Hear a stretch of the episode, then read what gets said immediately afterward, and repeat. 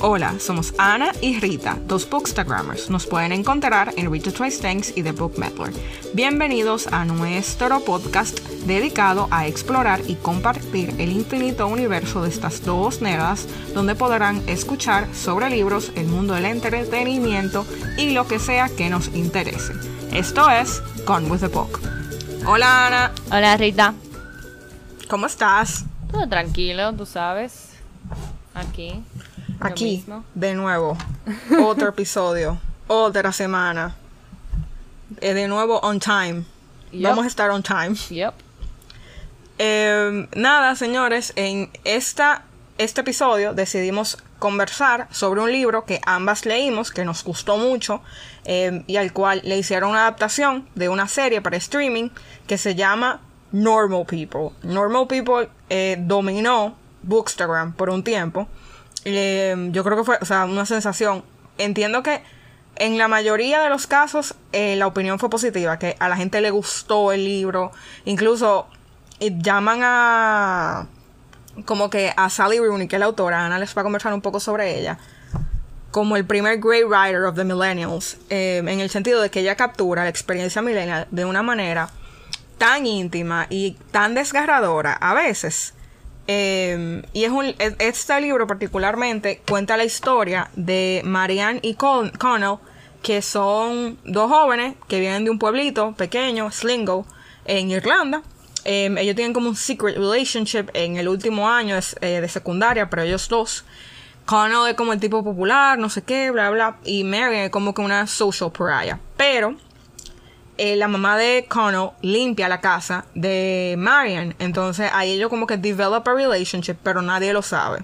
Entonces, después de ahí, los dos se van juntos a Trinity College y el- la dinámica cambia porque quien se convierte como que en el centro de atención y la popular es Marian, mientras que Connell batalla con otros temas, como que él eh, se va de lleno una depresión, él tiene que buscar la forma de estar en, en este nuevo mundo en el que se encuentra, en la universidad, de como que watch his place.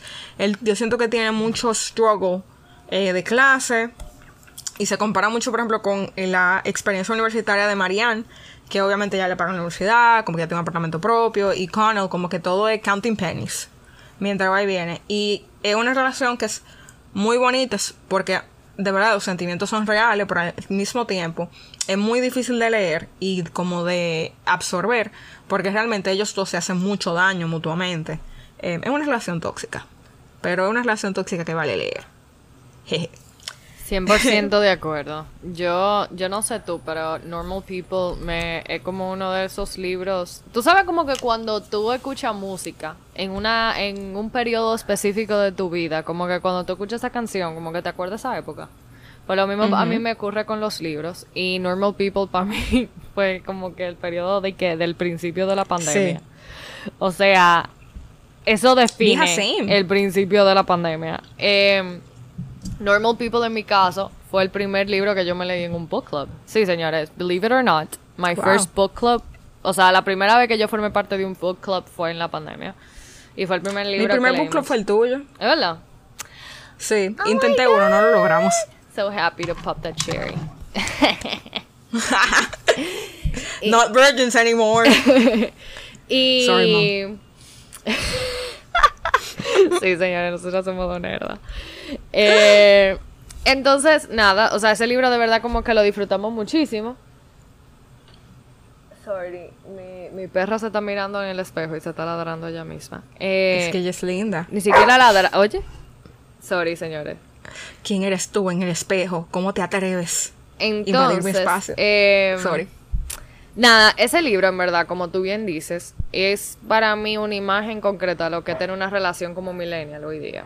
Eh, y para hablarle un poquito de la autora, Sally Rooney es una autora irlandesa, nacida en 1991, quien actualmente vive en Dublin. Se graduó de Trinity College, una locación que aparece en sus primeras dos novelas, Salinger eh, for the Snapchat Generation. Señores, yo quiero hacer un mention de que en Trinity College hay un library espectacular. O sea, yo, Bellísimo. yo iba a ir a Irlanda cuando viví en España con mi mamá, pero al final como que nos salía más barato ir a Venecia, so we went to Venice porque no habíamos ido. Pero, de Y verdad... Al, al cosa de los libros. Ah, claro, a, libra- a librería. Aqua Alta. Eh, Pero whatever. Eh, me encantaría, de verdad, un día ir a, a Irlanda y poder visitar la biblioteca de esa universidad. Sorry, Sí. señores, por el background noise. Eh, Ah, está ok. ella no se quiere meter en su jaula, ella está de su cuenta y quién soy yo, ¿verdad? Para, para ponerle orden. Entonces, señores, en el 2017 ella hizo su debut como novelista con el libro Conversations with Friends y regresa en 2018 con Normal People, una novela que captura a la perfección la crisis existencial de los millennials, como bien habíamos dicho. Esta última novela fue adaptada a una serie para streaming en el 2020 por Hulu, protagonizada por Daisy Edgar Jones y Paul Mescal. Normal People fue nominada a Man Book Prize en, en el 2018 y la serie fue nominada al Emmy, a los Golden Globes y a los British Academy Television Awards. En este episodio vamos a discutir a fondo el libro vis a vis la adaptación. You've been warned, major spoilers ahead, o sea, no quiero quejas. Y bueno, Sally Rooney publicará una nueva novela titulada Beautiful, eh, Beautiful World, Where Are You? el 7 de septiembre de este año. Es parte de un two-book deal con la editora Faber. O Faber. ¿Es Faber o Faber? Yo lo pensé como Faber, pero yo creo que puede ser Faber también. That's the beauty of English words. Se- you se- never know eh, how to pronounce them sometimes, until you do. señores, we should like obviously do our research y como que busco un video en YouTube de cómo son las cosas, pero Sí. recuerden que nosotros somos dos chicas emprendedoras y independientes que trabajamos, una tiene una boda de por medio, la otra tiene toda una vida de independencia que recorrer también, o sea, eh, we're busy, you know, eh, y vean que este We're podcast doing our best. este podcast a nosotras nos encanta crear contenido para ustedes, pero también es más para nosotras, yo creo, ¿verdad? Sí. Es de como Sí. nuestra nuestra peñita de la semana, yo creo, virtual. Exactamente. Por lo menos en mi caso es así. One on one. Same. Bueno, aquí me pusieron para que lea algo que dice Rooney with the spoken equivalent of a wink told me I feel that you can really get away with putting a lot of your opinions if you wanted to in a novel. ¿Por qué tú pusiste eso, Rita? Yo puse eso porque yo me puse a leer un artículo del New York Times que fue un autor que él se reunió con Rooney como para hacer un review de ella, o sea, su perfil. Y realmente la vida de ella es como súper interesante porque ella se identifica como marxista. Eh, she has- she's very outspoken about her opinions. Por ejemplo, eh, una vez, Yeats es un poeta sumamente famoso en Irlanda. Y literalmente la tipa trash Yeats eh, como en un sitio donde they quoted her. Y Irlanda entero como que se quillaron, como que quién es esta tipa para meterse con Yeats, no sé qué. Y el tipo le dice, pero yo puse el quote, que tú dijiste eso y después tú me dijiste que realmente it was a very bad idea having done that. O sea, como que it was a very rash decision. Ella le dijo, sí. Y él dice, pero al final en Conversations with Friends, tú incluiste un capítulo en el que tú decías como que uno de los personajes eh, slept with someone who quoted Yeats. Y ella le dice como que people who like Yeats are incapable of inti- intimacy. O sea, como que ella, como sea, trashed him in, his, in her book. Después de ella haber dicho eso como que... eh, y nada, me parece sumamente interesante también porque ella lo que hacía en la universidad es que ella era debatía. Y ella escribió un paper y ese paper como que ella dijo, yo eh, fui muy prepotente en el sentido de que yo creía mucho de mi propia anonimidad. Y ella dice, a partir de ese ensayo, ella la contactan porque le dicen, yo sé que tú escribes ficción también, como que preséntame algo para yo presentárselo a, a editoras. Loco, siete editoras le dijeron que le querían comprar su primer manuscrito. O sea, la tipa fue una sensación desde el primer momento. Em, incluso por eso dicen que ella Challenger for the Snapchat Generation. Ese fue como el gig del Conversations with Friends, cuando lo vendieron, el marketing. Em, porque realmente, o sea, yo- después yo me puse a pensar, y sí, o sea, sus personajes se parecen tanto a este tipo, ¿cómo es que él se llama? El de The Catcher in the Rye, Ay, el muchachito. ay, yo no me acuerdo, pero sí, a mí me gustó. Yo no me acuerdo ahora. Yo, Eh, yo todavía estoy ahí como pensando. Everyone was phony. Y realmente, yo siento que es como la misma vibra de crisis existencial que tienen los personajes de, Sally Rooney. Específicamente en Normal People con Connell, tú lo sientes mucho porque Connell tiene como que esta crisis de identidad, de where does he fit in the world, versus que Marianne tiene una crisis más interna de her self-worth. Em, porque again and again ella se pone en situaciones en la cual she ends up being hurt y ella seeks out toxic people and toxic relationships. Em, y me parece como que tan interesante ese contraste que ella hace, como del conflicto interno versus el conflicto externo, pero también los conflictos que tenemos en nuestras relaciones. Igual yo creo que lo he dicho antes, de que we live in an ever interconnected world. O sea, qué forma más... O sea, no la tenemos más fácil para comunicarnos. Y aún así es tan difícil para Connell y Marianne say things as they mean them. O sea, face to face. O sea, they play these games y es algo que ella llama como que la ritualización como del, eh, qué sé yo, de, del rechazo o algo así. Como que how people seek como que ese tipo de... porque lo, lo, sabemos, como que el ghosting, eh, no te voy a hablar si tú no me hablas, yo soy el importante, eh, I'm not gonna have more feelings than you do for me. Como que ese tipo de cosas que we really experience in relationships in our time. Um, versus que quizás en tiempos anteriores los struggles eran. Eh, no sé si es como el, el NUI millennial, de que we have everything, so we want for nothing and we look for trouble where there's not. Yo creo que eso, eso que tú mencionas, es el core de nosotros como millennials. O sea, el sentido de tú buscar lo que no hay en un mundo en donde está todo.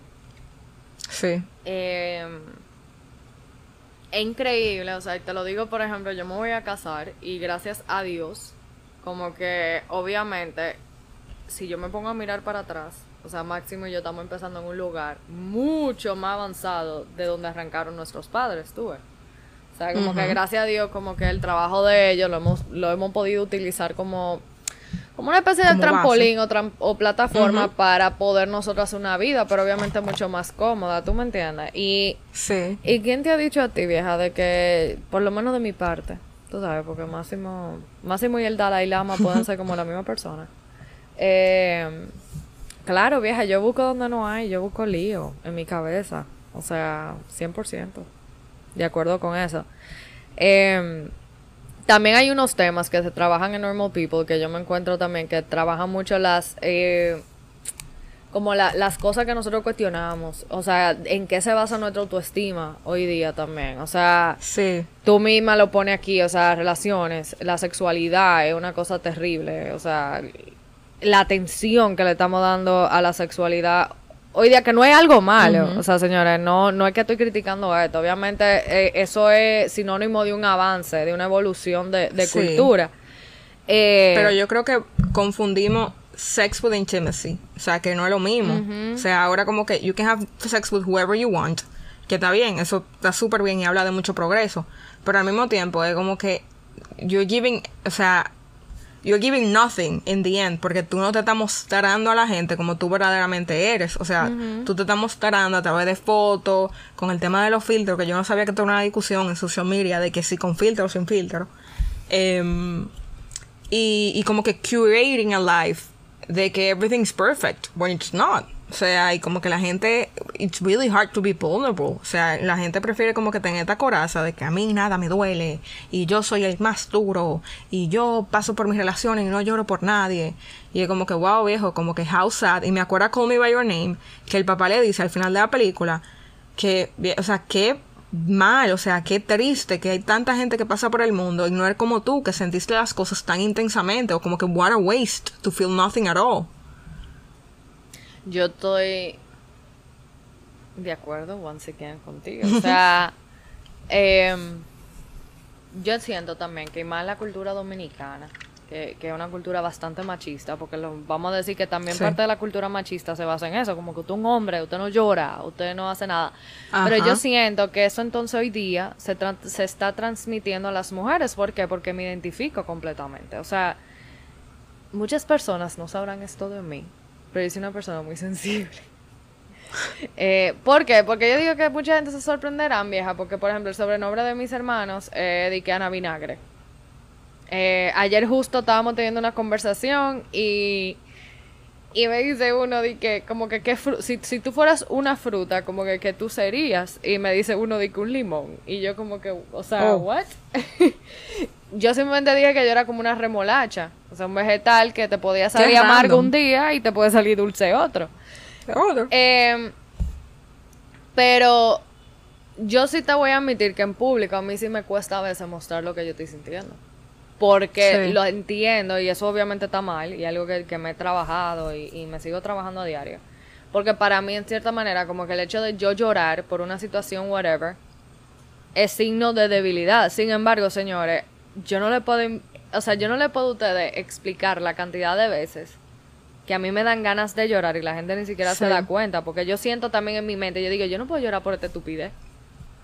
También es eso, que tú minimizas lo que tú estás sintiendo, porque te dicen exteriormente como que no, al final lo que tú estás pasando no es tan grave como lo que está pasando X persona, y es como que viejo, my struggle does not discredit ni le resta importancia al struggle de alguien más. Vieja, me siento tan identificada contigo porque yo era la clase de niña que yo lloraba por absolutamente todo, o sea, pero todo. Eh, y mi mamá siempre me decía, tú tienes que aprender que tú no puedes llorar por la cosa, tú tienes que llorar por lo que es realmente, como que las cosas importantes, o sea, tú tienes que guardar tus lágrimas. Lo que a mí se me metió eso en la cabeza y literalmente ahora llorar para mí es como, o sea, no quiero decir que es difícil o imposible, pero realmente I need to feel moved by what's happening. Mira, O sea, yo, llorar para que- mí no es difícil, es llorar en público. Como que Ah, ok. es eso, como que yo creo. No, yo te digo, que- yo tenía, yo, no era que yo hice unas crisis, pero yo era, o sea, de que tú me decías de que, ay, que fea tal tu lonchera, lágrima. Eh, o sea, sin parar, o sea, como que fulanito de que no quiero jugar contigo, lágrima. O sea, modo, no quiero decir modo víctima, porque también, o sea, como que tú te sientes mal, tú tienes derecho a sentirte mal. Y por ejemplo, con mi sobrinito ahora, yo trato de hacer cosas con él, que él dice de que no, me siento triste. Y yo digo, está bien que tú te sientas triste, está bien que tú quieras llorar. O sea, como que no le hagas caso, te dicen que no. O sea, eso es normal. Después tú te secas tu lágrima y tú sigues. Pero no dejes de sentir, o sea, como que yo siento que nos hacen y hasta en el mismo trabajo te obligan a hacer así, porque obviamente está el estereotipo de como vivimos en un país machista, de que women are emotional, y como they're emotional, no pueden 100%, hacer un buen vieja, trabajo, pero es el o no pueden ser problema. líderes. Es el tema. Ajá. O sea, Y uno tiene que endurecerse para que después digan de que no, fulana, eh, ella es muy buena en su trabajo, pero como que tú sabes los comentarios que ellos hacen, de que, pero yo nunca saldría con ella, porque son ese tipo de cosas que dicen. muchacha, mira, Eh, no hay cosa a mí que me, que me, o sea, que me hierva la sangre. Y yo creo que aquí muchas mujeres se van a identificar conmigo. Cuando tú estás como, o sea, vieja, que no están haciendo las cosas bien. O sea, si usted es líder Ajá. de un equipo, usted tiene que decirlo, ¿verdad? Ah, ya tú sabes cómo empiezan algunos hombres de que tienes la luna, eh. Loco. O sea, como que yo tengo que tener la menstruación para un día estar molesta. O sea, Ajá. Como Cuando que... ellos lo hacen, they're being assertive, pero uno lo hace y es como que, no, you're being way too emotional. Exactly. Y Y, es como como que que, maybe, yeah, maybe I am hormonal, maybe I am emotional, Ajá. pero you know what, como que I Pero get so the, are you. o sea, I get the work done. O sea, y es como que look at my fucking numbers. O sea, Exacto. mira, it happens, pero uno tiene como y, y yo creo que esas son las experiencias también por las cuales nosotros no endurecemos y que cuando en realidad loco we don't need to do it por lo mismo que acabo yo de mencionar como que look at our fucking numbers o sea busca nuestro Ajá. nuestro indicador de rendimiento o sea como que look at what we're achieving pero es otra conversación Exacto. volviendo a normal No. people we got a little sidetrack sorry Eh, obviamente comparando un poco la adaptación y el libro en mi opinión yo creo que Normal People es una de las mejores adaptaciones de un libro Sí. a una serie que yo he visto o sea esa esa serie o sea lo que cambió lo mejoró y respetó absolutamente todo lo vital de ese libro. O sea, ustedes saben lo que es una, una serie como que literally brings to life the image that you have in your mind de, de una historia que tú estás leyendo. O sea, para mí Sí. Normal People es eso. Y lo mejor de todo que yo me encuentro, pues yo estoy totalmente de acuerdo contigo, Ana, es que si bien cuando salimos a la adaptación, we're looking out eh, from the outside, tú sabes cuáles son las motivaciones de los personajes, porque como un book reader, tú vienes a leer los POVs de Connell y Marianne, y tú sabes where they're coming from, what are their feelings, y tú ver como que esas escenas, o sea, de them coming together, fighting, o sea, cuando ellos se dejan de hablar, como que tú sabes todo lo que le está pasando por la mente y qué sé yo, me encantó, me gustó mucho el look de la serie, las actuaciones estuvieron sumamente buenas, el, o sea, el, el storytelling en general, lo mismo que tú dijiste, lo que ellos decidieron cambiar o dejar fuera, o sea, funcionó perfectamente para la Yo serie. estoy super excited Em, porque la actriz esa de eso que sí. Daisy Edgar Jones, Daisy Edgar Jones. ella va a estar en Where Dilo. the Critics Sing. Ella Ay, sí, es vamos a the episodio Marsh de eso. Ajá. ¿Cómo era que se llamaba la muchacha? De, de The Marsh Girl. The Marsh Girl. La, diablo, yo me acuerdo. Es el problema de leer tanto libro que uno dice que ay sí yo me lo leí y tú dices ¿cómo era que se llamaba el personaje principal? ¿Ay? Oh, se me olvidó. Oye, suele suceder. Sí, yo me leí ¿Cómo ese me libro hace que como dos meses, tres meses. Pero que son muchos libros, Ana, uno no puede. Tú sabes que a mi papá los otros días yo le dije eso. Yo dije, papi, a mí se me está olvidando todo lo que leo. Y papi dije, eso es explotación mental. dije, eso es que tú te estás ¿Será que como que presionando demasiado. Y yo, oye, ¿quién habla? Ajá. Ay. Señores, yo hablo así Em. como de machismo y todo lo que ustedes quieran, pero en verdad yo tengo una relación muy bacana con mi papá. Y, y mi papá es un jefe muy Ay, heavy conmigo. O sea que. Sometimes Ah, es so sweet. simplemente como la cultura en la que vivimos. Como que ruins Sí. shit for everyone. No, y pero, Pico, tú sabes, Pero mi papá es muy divertido. uno poniendo su granito de, de arena para cambiar. Sí. One feminist food at a time.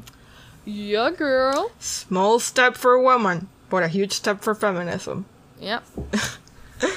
Em, que se, como que yo le voy, a, le voy a decir algo. Leer el libro y ver la serie. No quiero decir que fue depresión, pero me dio un bajón. O sea, porque realmente eh, it is emotionally draining. Y It señora, is. se lo digo que después de eso, como que leanse el libro. O sea, es sumamente bueno. Em, y la serie también, véanla. Yo sé que hubo gente que me dijo que no le gustó, o sea, como que qué drama, eh, yo no soporto eh, a Marianne, o sea, como que she's very, como que she's all over the place. Y eh, yo siento que la gente que leyó el libro y después vio la serie understands where she's coming from. Y creo que la gente como que judge her harshly. Es por eso mismo, como que they're looking at her through their glasses, o sea, como de lo que ellos conocen de la vida y de lo que ellos entienden que está bien o mal, y también de su cultura, y no apreciando el internal struggle por el que Marianne está pasando desde los 16 años, porque algo que cambia con en la adaptación es que, por ejemplo, en el libro, la familia de Marianne es muy abusiva. Y que, por ejemplo, el papá de Marianne golpeaba a su mamá, pero también golpeaba a Marianne. Y eso es algo que no vemos en la serie. Y que también el hermano, el hermano de ella, que es He Can Go to Hell, o sea, es un súper mega desgraciado, es sumamente abusivo con ella física y verbalmente. Em, Que incluso hubo... Incluso, o sea, Eh, pero yo diría como que ellos enfocan más el abuso del hermano. Porque en el libro como Sí. que está ahí, vieja, pero como que en la serie como que, god damn, loco, this guy is an asshole. O sea, wow. Exacto. Y por ejemplo, con la mamá en el libro tú lo sientes de que el, el abuse no es físico, pero sí es verbal y psicológico. Y como que el, eh, el tema de ella de que you will never be good enough. O sea, eso obviamente afecta el sentido como de self que Marianne tiene. Porque si desde tu casa, o sea, que es la célula más básica en la que tú vas a pertenecer, o sea, que es tu primer eh, interacción con otras personas, te están diciendo como que you're just not worth it obviamente you're gonna go outside y tú vas a buscar gente que o, te dé ese mismo tipo de eh, ¿cómo te digo? no thrill porque it's not a thrill pero you're gonna look to those relationships y tú vas a encontrar gente con el mismo patrón a menos de que you consciously understand what's happening to you. Eh, que en el caso de Marianne I think she never did in the book. Contrario a Connell que él sí buscó ayuda. Y me gustó mucho porque la forma en la que Connell busca ayuda es algo como que le deja saber al millennial el que viejo, o sea, hay recursos sumamente cerca de ti, porque él simplemente fue al- a la universidad y dijo, miren, yo necesito ayuda, o sea, yo me estoy sintiendo así, él hizo su test, le pusieron, o sea, la tipa dijo, tú vas a venir X cantidad de veces a la semana, eh, te vamos a poner tu medicamento y nada, como que we're gonna help you through that. Em, y tú sabes que es algo como que, eh, como ella describe la, de- la depresión de Connell, siento que eh, obviamente she has to come from a place of experience. Pero lo siento muy real. O sea, y no lo siento porque a veces como que tú lees characters que le incluyen un mental health issue y es como un afterthought del autor. De que, bueno, déjame incluir algo como que para hacerte character interesting o para take their storyline somewhere else. Pero como que no desarrollan ese tema porque tal vez no lo entienden o no lo han internalizado eh, de, de lleno. Y de verdad aprecio mucho en la escritura de Sally Rooney de que ella describe la salud mental de una manera tan real y tan desgarradora sin sensacionalizarlo, ni hacerlo como si fuera algo como que no, eh, este un outcast o un pariah. O sea, este era el, tipo que he was the most popular guy in his high school. Y en el segundo o tercer año de la universidad, como que he got depression. O sea, porque él sintió que he didn't fit in. Un paréntesis, ¿tú viste lo que pasó? ¿Qué pasó? Nada, que Manolo iba a comerse la galletita que le puse en la jaula y, y ella vio que yo me eché para atrás y se subió en la cama. Ah, ella inteligente. She's smart. Ay, she's very smart. Mira, en relación a la depresión que, que pasa Connell, a mí yo no te sé decir si yo he pasado o no por depresión, pero sí obviamente I have highs and lows. Sí, pero I've been exposed to a lot of people que sí ha tenido depresión en mi vida. Y, y algo vieja como que yo he aprendido a entender. Y yo siento como que eso mismo que tú mencionaste, como que un afterthought. O sea, hay gente que lo entiende, hay gente que empatiza, pero después está la gente que verdaderamente lo entiende. Y yo no te puedo decir que yo esté ahí todavía, full. Pero sí, sí he estado expuesta y algo como que yo respeto. Es una enfermedad muy mala. Sí. O sea, es algo terrible. Y más ve tú una gente que tú quieres pasando por eso. O sea, por trastornos de ansiedad, trastornos de depresión. Eso es terrible. Y y con ese personaje en específico, o sea, fue como verlo, con muchísima gente que yo he visto que ha pasado, o sea, o sea, como que en vida real he presenciado esos trastornos. Y, y con Connell fue como la misma cosa, o sea, em, yo lo sentí súper real, o sea, la gente no se imagina a veces la energía que le cuesta a algunas personas como que literalmente levantarse de su habitación. O sea, hay una imagen que él está como acotado en el piso porque él simplemente no tiene la fuerza para levantarse a su cama. Hay gente que simplemente no tiene la fuerza para bañarse. Y... Ya lo sabe. Y eso, o sea, ustedes se imaginan como que está en esa posición. Ajá. Yo tengo una amiga que me pasó algo muy interesante con ella. Yo, tú sabes que es un tema de que uno trivializa la salud mental, porque incluso podemos decir tú y yo de que, ay, tengo ansiedad. Y sí, ahora tú te sientes ansioso, pero no es que tú tienes trastorno de ansiedad. Eh, ella le pasó, nos íbamos a Edimburgo eh, nos íbamos a montar un autobús y ella me había dicho, mira, cuando yo no duermo, yo no dormí la noche anterior, me dan ataques de pánico. Y yo estoy pensando que un ataque de pánico es que she's gonna full on, tú sabes, como que breakdown. Eh, porque esa era mi percepción de lo que iba a pasar. Em, y obviamente como que she had a panic attack in the bus porque ella sentía que ella, she was trapped. Pero como que lo que pasó, eh, ella empezó a llorar, obviamente, pero tampoco fue nada como tú sabes, de que sino llorando, llorando, como que inconsolable, súper bajito, y era como que tú necesitas algo, te ayudamos, y era como que, déjeme, como que yo tengo, me, como que obviamente ya hace terapia, de qué es lo que yo tengo que hacer. Y realmente yo me sentí como muy fuera de control en ese momento, porque es algo que tú no sabes, o sea, cómo reaccionar ni cómo apoyar a la gente durante ese momento. Aunque ella previamente me había dicho como que no, déjenme, que yo sé más o menos lo que voy a hacer. Eh, y incluso que ella había dicho, yo no había identificado que yo tenía ataques de pánico hasta como que este año, que me fui de máster. Em, y ella este año escribió como sobre eso. Y me pareció tan interesante de ver como que cuál fue su percepción, porque yo viendo desde afuera, yo estoy pensando como que fue que le dijeron algo, le dieron mala noticia, o sea, como que algo malo le pasó. Y al final dice que no, yo tengo un sentido total de que yo me iba a morir. O sea, que yo no tenía para dónde coger, de que no podía respirar, de que mi corazón me estaba latiendo súper rápido. Y algo como tan increíble de comparar haberlo visto con que yo creo que es algo que podemos hacer símil con el libro y la serie. Y de entenderlo, o sea, desde la perspectiva de la persona. Em, y con eso lo que le quiero decir, señores, es de que no trivialicen cuando la gente le diga como que, mira, estoy teniendo X eh, problemas que estoy trabajando con como que no le diga cosas, tipo de que, ay, no te preocupes, eso no es nada, todo el mundo está pasando por eso. O hay gente que está en Afganistán, que se está muriendo y que es mejor eh, morir que quedarse en Afganistán. O sea, como que no hagan ese tipo de cosas, porque lo único que tú estás logrando es que la gente no busque ayuda, porque entiende que realmente sus problemas no valen la pena, and you're just making things worse. Em, obviamente, o sea, es cuestión de educarse, y deseducarse de las cosas que uno ya entiende. Porque como bien dijimos al principio, esta es una sociedad en la que la gente entiende que tú hablar de tus sentimientos y de tu salud mental, o sea, como que no, este tipo es un loco, hay que mandarlo al 28 o algo así. Eh, y no, viejo, o sea, es gente que puede ser completamente funcional. eh, y te digo, gente que sale, va a su trabajo, habla con la gente, está, su, lo ves súper feliz. Y después vuelve para su casa and they can do anything. O sea, más que tirarse en un sillón o tirarse en su cama y ve que las horas pasen. Eh, y lo vemos con gente, señores, famosos. O sea, el mismo Robbie Williams. O sea, he made so many people laugh and he was miserable. O sea, no quería hacer como un, un- un ejemplo tan trivial. Yo no sé Pero- dónde fue que yo escuché los otros días como que making people laugh is a very serious job. Ajá. O sea, la energía que te cuesta tú hacer que una gente se ría. Time and time again. O y sea, también que It's time Es el tipo de- consuming. Como que sí, o sea, y yo puedo entenderlo, vieja. Como que I can see it, lo difícil que puede ser tú, o sea, que tu trabajo sea como que la gente te feliz, vieja, porque la gente me Sí. inconforme.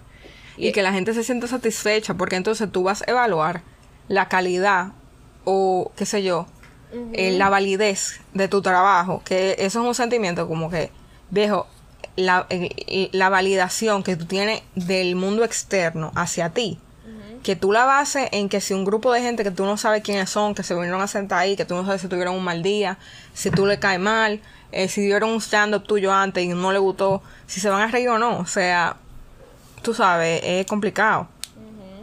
Yo te entiendo. Eh, mira, eh, por ejemplo, lo vemos con eso mismo. Hablamos ya de la familia de Marianne, que es súper tóxica. Eh, ¿Qué te puedo decir con eso? Ya, vieja. Que, por ejemplo- Yo creo que una de, de la belleza de, de la lectura es también lo empático que te vuelve con este tipo de, de situaciones. O sea, mientras más tú lees sobre este tema, Sí. más conocimiento tienes de la cosa. Porque las cosas no funcionan porque nosotros le tememos muchas veces por ignorantes.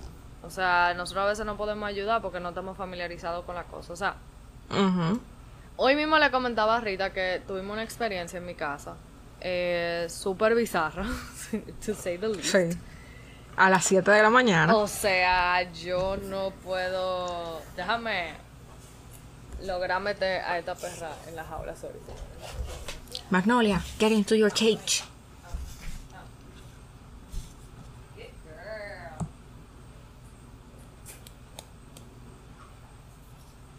Sorry, señores, es que si no ya me despierta como a las 4 de la mañana. Eh, ¿Qué les decía? Esta mañana yo usualmente entreno con mi mamá y con nuestra entrenadora como a las 7 de la mañana. Entonces esta mañanita me levanté incluso un poquito más temprano porque tenía la intención de pasear a Magnolia, que usualmente yo no la paseo mucho, la dejo como que ella vaya y haga sus necesidades ella sola, pero últimamente noto como que se me está escapando. Y decidí como caminarla.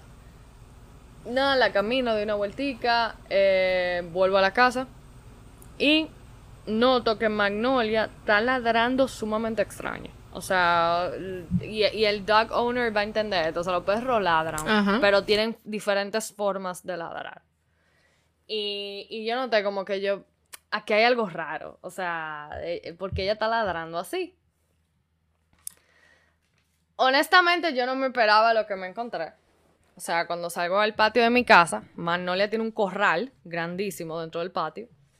Y obviamente hay más jardín beyond el, el corral.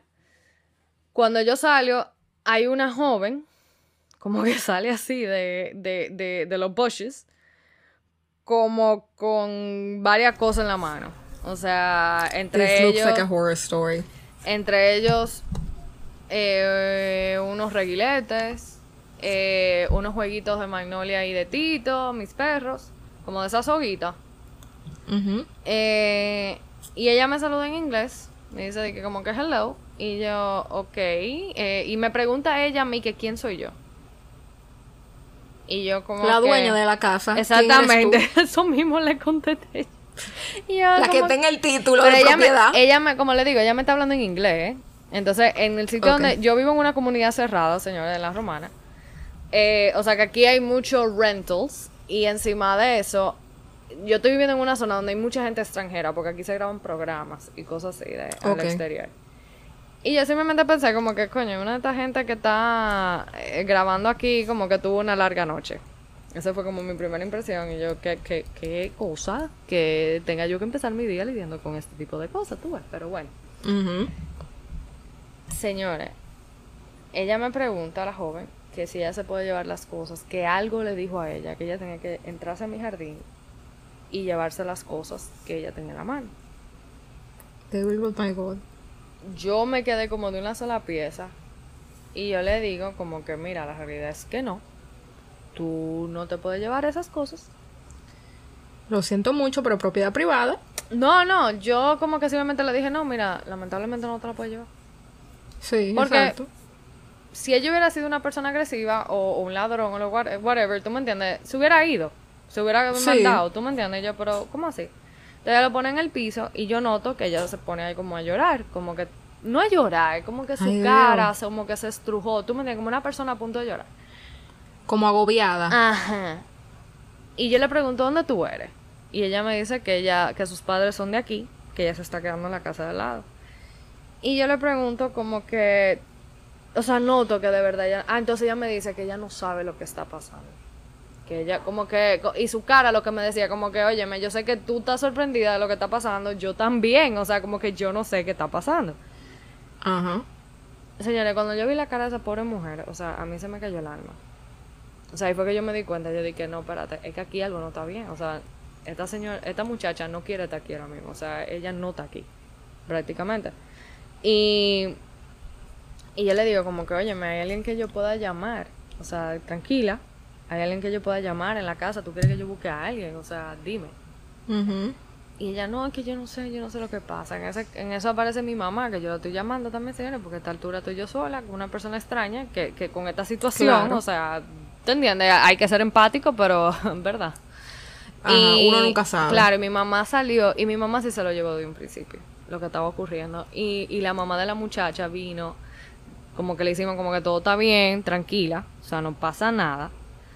Señores, y yo le tengo que hablar a ustedes de la valentía de mi mamá. O sea, mi mamá se fajó con esa muchacha a guiarla a su casa. O sea, mi mamá se arrodilló en la grama con la pobre muchacha, la abrazó, le dio un beso en la frente, eh, le seguía la corriente.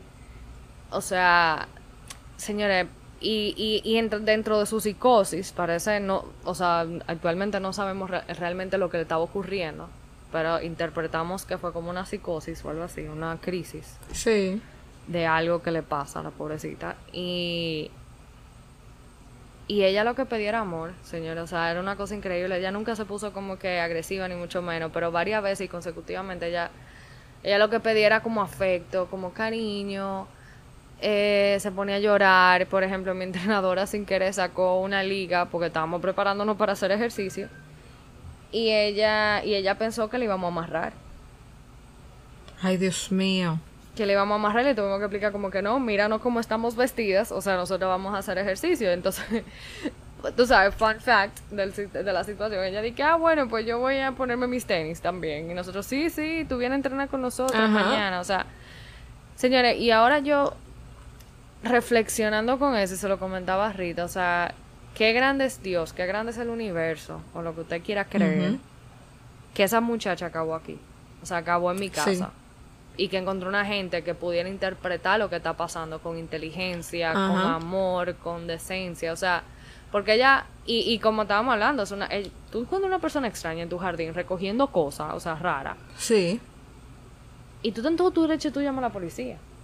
Ajá. Y aquí alguien Yo te lo digo, o sea, hubiese sido lo yo. interpretaría como con el derecho de darle a un tiro. Porque es verdad que está Ajá, pasando hay gente propiedad loca. privada, pero.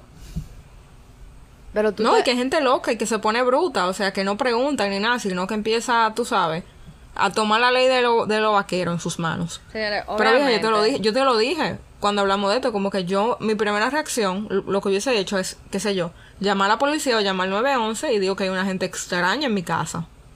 Porque como que uno no sabe. Claro, pero mira. Dios- Ella tuvo mucha suerte. ella tuvo mucha suerte, pero también nosotros, porque esto fue una enseñanza grande. O sea, Sí. mira, yo trabajo en un mundo que, o sea, ¿qué te digo? O sea, un mundo de mucho lujo y, así, y, y hoy mismo como que qué sé yo, como que me puse a pensar, yo, wow, o sea, la gente sí se complica y cuánto pleito Ajá.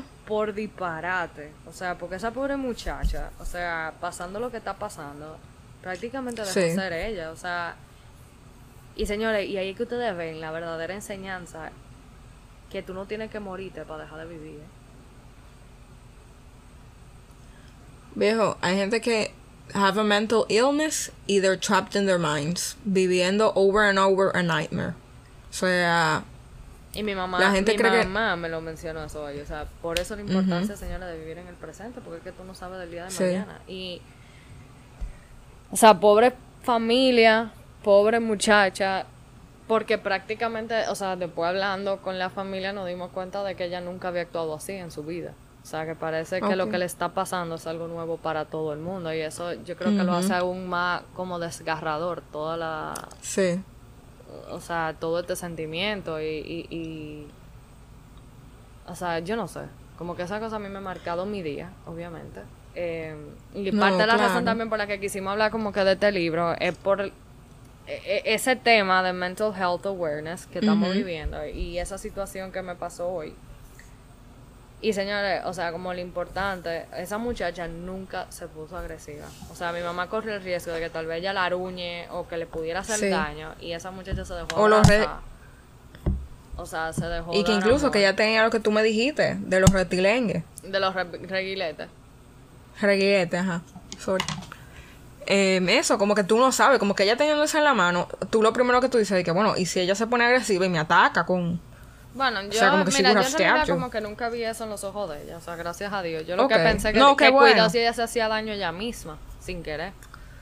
Ajá. Eh, sí, pero ella estaba hablando obviamente incoherencias en un momento. Pero aún así las incoherencias que ella decía, vieja, eran como que mensajes con mucho dolor, o sea... Ay, Dios mío. O sea, señora, o sea, que se nota que ella estaba sufriendo. Sí, o sea, ustedes saben lo que ustedes me di que sufrimiento, o sea, tridimensional, o sea, eso era. Uh sea, yo como que, señores, para contarle el cuento corto, nosotros ni entrenamos, obviamente. O sea, la entrenadora no, y que después estábamos como en shock, como que no creíamos lo que estaba pasando. Claro. Eh, pero gracias a Dios que estábamos ahí, como para ayudar a esa gente que, que aparentemente no viven aquí. Y, y como dice mi mamá, o sea, mi mamá lo que dice, yo pensé en mis hijos. O sea, yo pensé que si uno claro. como que le pasa algo, como que yo quisiera que me lo traten con amor, porque esto no puede pasar cualquiera. Y señores, y, lo, lo triste de eso es que nos acotamos bien y nos levantamos así. Ay, Dios mío. Pero señores, lo que les digo, edúquense, o sea, hay mucha información en internet, en las librerías, en las bibliotecas, o sea, todo realmente está en la palma de tu mano Em, ahora mismo hay muchos psicólogos aquí en RD que tratan, o sea, yo sí siempre veo los posts de gente como que psicólogo con eh, que dan terapia bajo costo o que son gratis, por ejemplo, pueden ir a Profamilia. A mí me gusta mucho la página del National Health Service de Inglaterra, porque tienen mucha información que está completamente depurada, o sea, por profesionales y lo que ellos dicen ahí es la realidad. Em, y que priorícense, o sea, porque la gente diga de que, ah, no, ir al psicólogo, esta gente loca, no le haga caso, si usted tiene que ir, póngase primero, o sea, si usted no es feliz consigo, o sea, si usted no se siente feliz, si usted siente que es algo que usted tiene que trabajar y que tú vas a poder salir de X situación yendo al psicólogo, háganlo, o sea, y también sin, sin necesidad de nada, como que muchas veces tú piensas que tú no tienes problema y después tú te das cuenta como que tú tienes trauma Em, que tú no has trabajado y que tú no habías identificado em, adecuadamente. Mira, entonces, Rita, todos tenemos problemas porque todos somos humanos.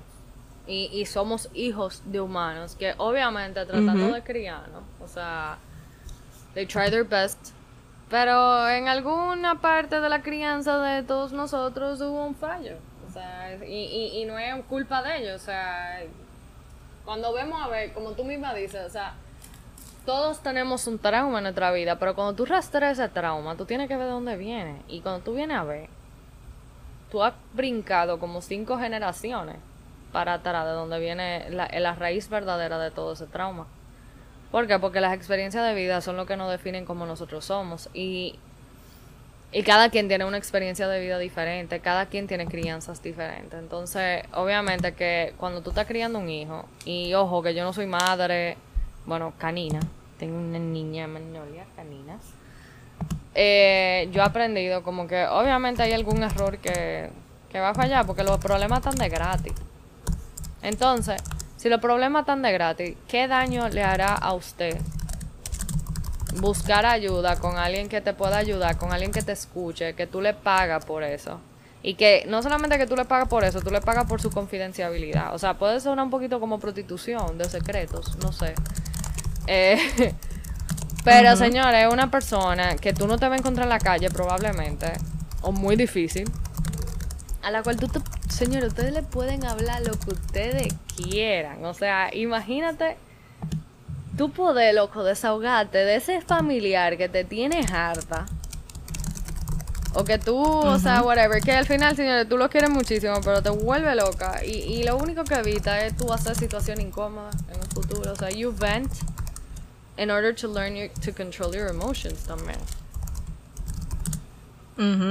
¿Tú, ¿Tú has tenido experiencia yendo al psicólogo ahorita? Yo no, pero realmente es algo como que yo quiero explorar. O sea, yo sí. Entiendo que me va a hacer bien. Cuéntame, ¿cómo ha sido tu experiencia? Bien, o sea, obviamente yo vengo de una familia, por ejemplo, mi mamá es super pro, mi papá, not really. No, mira, yo creo que eso no es justo, porque mi papá obviamente sí, sí, ha estado ahí como para apoyarnos en lo que nosotros necesitemos. Y si él entiende que no, o sea, él respeta el hecho de que si nosotros entendemos que lo necesitamos, él no se mete. O sea, él no es una persona que critica buscar ayuda en lo más mínimo, ¿tú me entiendes? Sí. Eh, pero hay que tomar en cuenta las circunstancias, tú sabes, los periodos y los sitios donde la gente nace. Y la realidad es que mi papá nació en la romana en el 64. Entonces no es lo mismo. Eh, pero sí, gracias a Dios, como que siempre me apoyó mucho en eso. Y, la y en, el momento que yo decidí ir, fue de gran. O sea, both my parents, como que fueron de gran apoyo. Eh, pero para mí fue un poquito difícil. ¿Por qué? Porque yo. O sea, de mi casa, como que yo soy el middle child. Soy la única mujer. Pero encima de eso, como que. Tú sabes que siempre hay como un hijo, como que es famoso, como que for being grounded y súper maduro. Y como que have everything figured out. Como que, bueno, I'm that child. Y, ¿Y qué pasa con eso? Que. Como que a veces, como que cuando tú dices que tú necesitas como ese tipo de ayuda, como que mucha gente lo ve como un tantrum, más que otra cosa, como tú quieres como que llamar la atención. Y señores, no es llamar la atención, es que muchas veces como que uno tiene mucha presión encima o de lo que uno cree que debe ser o lo que no debe ser. Y a mí me dio una crisis existencial cuando yo decidí que yo no quería ser abogada porque yo duré como seis años de mi vida diciendo que yo iba a hacer eso. Y de repente no sabía qué hacer. Y como que me anoté, por ejemplo, en administración, en la, en la universidad, me puse a hacer un trabajo, o sea, súper intenso, pasó un primer trabajo. Y todo eso desató como que, qué sé yo, como eso mismo, una crisis existencial. Pero yo no te puedo decir como que era de que depresión. Eh, simplemente como que ansiedad del futuro. Y, y obviamente el terapia me ayudó a definir muchas cosas y a prestar atención a muchas cosas que me han ayudado a identificar lo que a mí me gusta, lo que yo puedo ser, lo que no quiero ser lo que no me gusta, porque eso es muy importante, señores, también, saber lo que a usted no le gusta. Y obviamente lo más importante es poner límites. Sí. Eh, pero oye, te digo, cada terapia es distinta. O sea, habían veces que yo chileaba con mi psicólogo, yo fumaba, él fumaba también. A veces simplemente nos dábamos un par de cigarrillos, as professional as it sounds como habían un par de veces que habían terapias intensas, porque uno tiene uno tiene días más intensos que otro, uno tal vez está viviendo una situación en específico que tal vez hubo algo como que tú estás como superándolo y de repente ¡pram! como que pasó algo y, y, esa semana entonces como que te desequilibra como el balance, el, el chakra, tú sabes, se, se fue. Y eso, o sea, gracias a Dios como que la terapia sí me ha ayudado mucho como a mantener mi chakra en sitio. Sí. Sorry for babbling so much about this, pero yo creo que es muy importante que la gente entienda como que you, you are not to be judged for wanting therapy, for asking for help. A todo lo contrario, yo creo que es algo de mucha valentía. Y, y que usted tiene derecho a eso. Y oígame una cosa también, señores. Si, si al final usted es una persona que trabaja y usted tiene su cuarto o usted tiene su seguro, que hay seguro, by the way, que usted le puede, que le reembolsan eso. De ese seguro y usted no le tiene que dar explicación a nadie. Ajá. Y más si usted es un adulto. Exactamente. O sea, usted no tiene que darle explicación a nadie y vaya y dedique... su dinero, y pague, y pague su hora de, de esa hora. Y muchas veces nosotros pensamos que no tenemos nada que decir y resulta que el tiempo ni te da. Viejo, sí. Y que yo creo que lo mejor de la terapia es que realmente yo lo quiero hacer. O sea, y como tú bien dijiste, como que lo más importante es establecer límites. Y yo siento como que eso es algo que I struggle with eh, con la gente, de que muchas veces yo, ¿qué te digo? Em, y me pasa mucho en el trabajo, como que yo intento ser muy complaciente, porque esa es mi manera como de, o sea, comunicarle a la gente de que, qué sé yo, como que that's who I am. Y muchas veces la gente, o sea, no, no pone límites, o sea, porque obviamente yo no lo estoy poniendo. Y es como que te dan muchísimas cosas, muchísimas cosas, muchísimas cosas. Y es como que, ah, tú no puedes hacerlo todo. Pero yo pensaba que tú podías, y es como que, loco, I'm a human. O sea, no por nada. Eh, pero te iba a decir de que lo bueno yo creo de la terapia es que es como una tercera persona que es completamente objetiva en tu vida. O sea, porque a veces yo hablo con mis amigos y es como que they have other perceptions of the situation. O se ponen en, qué sé yo, si es con una gente o si es cualquier cosa, como que ellos pueden decir que no, viejo, porque fulano me dijo esto, no sé qué. Y no es como tan, tan fácil de tú analizar verdaderamente viendo desde afuera qué es lo que está pasando. O sea, como que dónde está el fallo, tú puedes, cuál es la solución. Em, y eso es algo que yo creo como que it would do me so much good. Vieja, y también tener una persona como unbiased en tu vida que te diga también con tu mal, ¿eh? Por eso mismo, porque esa persona ve todo lo que tú le estás contando desde un punto de vista sumamente imparcial, en verdad. O sea, el tipo está analizándote desde un principio, o la tipa. Y, y te lo dice, vieja, o sea, Ajá. psicólogo, en mi caso. O sea, él le faltaba, yo creo que literalmente dame un chancletazo, como en la cabeza, como que, mira muchacha. O sea, he would call on my shit de que como el mejor. Y es verdad, en verdad, señores, yo, o sea, así como yo era de que muy grounded child, yo tengo un princess complex. Yo creo que uno... Hay una anécdota super funny de Michelle Obama que ella dice, en, en su libro Becoming, ella dijo que they went to couples therapy. Pero en una, en el book tour, en que sale en el documental que ella hizo de Becoming, ella dice de que I brought Barack to therapy, so they, como que the psychiatrist o el psychologist told him what was wrong with him. Y después como que el tipo empezó a decirle como que no, pero tú, y ella que there's nothing wrong with me, I'm the perfect one.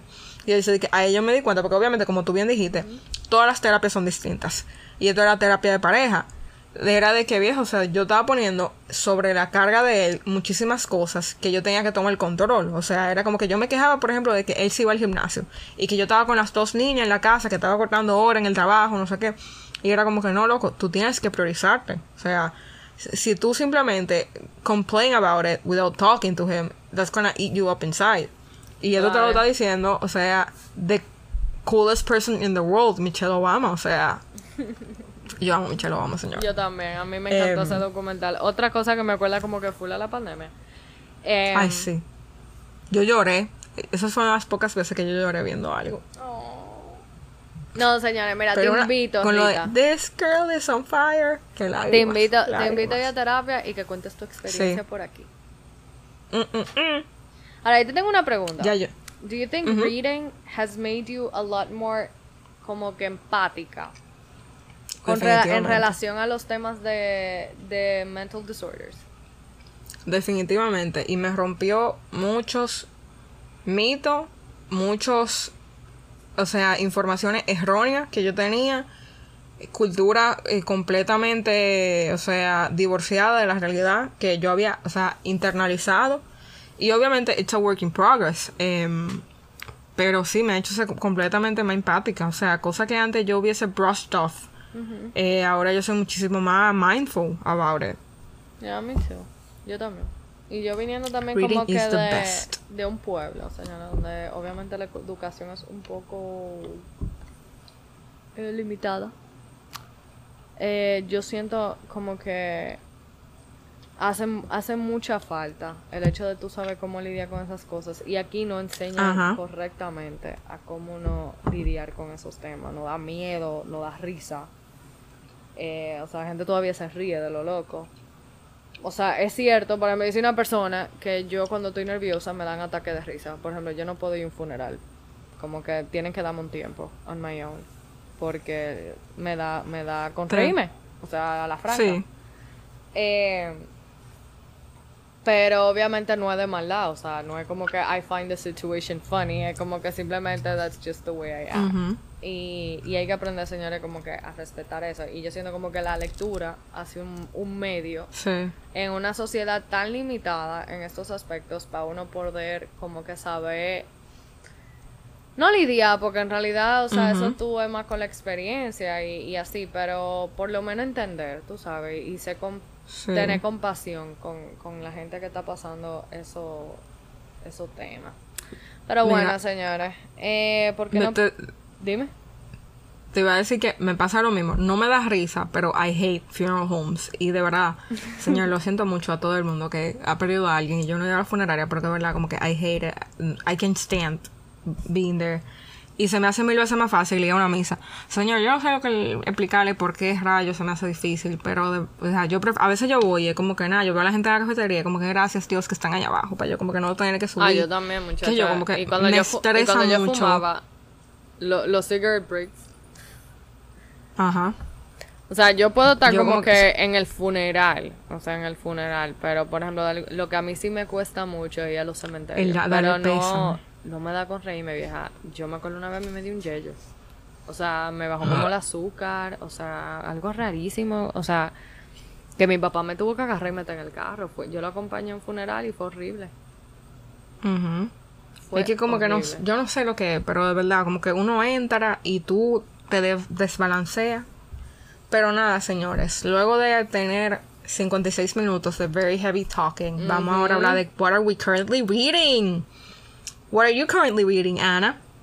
Jane Eyre de Charlotte Yes. Bronte. Yes. Yo amé ese libro. Me encantó. Le di, le di un O break sea- a Jane Austen. Mm. Tuviste te mandé que tú subiste hoy, que era de que when it's been 200 years and your favorite author does not publish anything else. Ah, sí. Yo lo y que era la foto de la mujer de. Pride and Prejudice. Eso me dio una la risa. Yo lo vi, balcón de que- es en serio, lo que tú no vas a publicar nadie. Como que bueno, yo estoy muerta. Excúsame que me morí. Pero ¿Y tú? eso me dio una risa. Yo estoy leyendo ahora mismo The Gilded Ones. Que es como una novela medio distópica. No distópica, no distópica. Es como fantasy. eh, de una gente en un país imaginado en la que las niñas a los 16 siento que está muy basado en la cultura musulmana em, que las mujeres tienen que cubrirse, que las mujeres son, vinieron a ser para servir al hombre, no sé qué, y ellas pasan por un ritual de que de eh, purity cuando cumplen 16 años. Y si tu sangre sale roja, pues entonces tú eres pura, pero si tu sangre no sale roja, que no pensaba que iba a salir de otra manera, excúsenme, you're impure. Entonces, obviamente, la protagonista is impure. em, y como que le dicen, como que you're a demon. Em, nada, estamos ahí y como que viene alguien y le dice como que do you want to eh, join a elite task force that the king is como que forming para defender el país porque obviamente el país está under attack de unos monstruos que se llaman death strikes nada llevo como cuatro capítulos me gustó mucho te iba a decir que leí un libro este fin de semana súper súper lindo que yo creo que te gustaría mucho que se llama What If You and Me es una novela romántica, son, es la segunda de una trilogía. Eh, y es de una muchacha que ella es horror writer. O sea, ella escribe novela de horror y ella es podcaster también. eh, de horror. Y ella como que pasó una situación súper horrible en su adolescencia que la ha marcado, como que she has serious trauma. Y su vecino, que también es su landlord, but she doesn't know it yet, eh, que es un retired firefighter, sí. I have a thing for firefighters. Eh, que también como que he lost a leg in a rescue, entonces como que ahora él está pensionado y él como que está figuring out his life. Em, y nada, son como que he dado gente que they're broken and they come together y ellos de verdad como que tienen ese deseo de make it work. O sea, como que de superar su trauma. Y es súper lindo and the sex scenes are great. Ok, ok, ok. ¿Ah? Tomen nota, chicas. Pero también tocas. Pero nada, Bueno. amigos.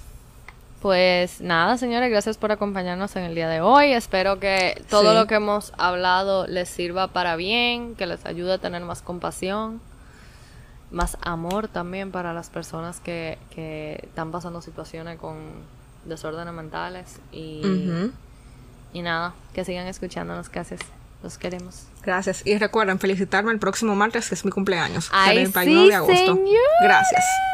Espero sus felicitaciones. Goodbye. Yo, o sea, yo te dije que feliciten, pero al mismo tiempo de que yo no quiero cumplir 26 años. Yo vi un post hoy que en verdad me quillé. Era de que eh, once you're 25, it's the same as 30. Y yo, it's not the same. It is not the same. Y yo veo gente que dice que no, yo cumplí 22 ahora. Y yo, die. No me hables. Exacto, yo también estoy como que, déjame que si tú lo redondeas. Damn. You're closer Ajá. now to 30 than you are to 20. No, que ya tú cambiaste de rango, porque antes era como, bueno, de 18 a 25 o de 18 a 23 y ahora es de que de 25 a 30 y es como que no, this is getting too real. This is getting no too me diga real. nada, no me diga nada. Bueno, señores, ok, bye, bye, porque Bye. se va a volver deprimente.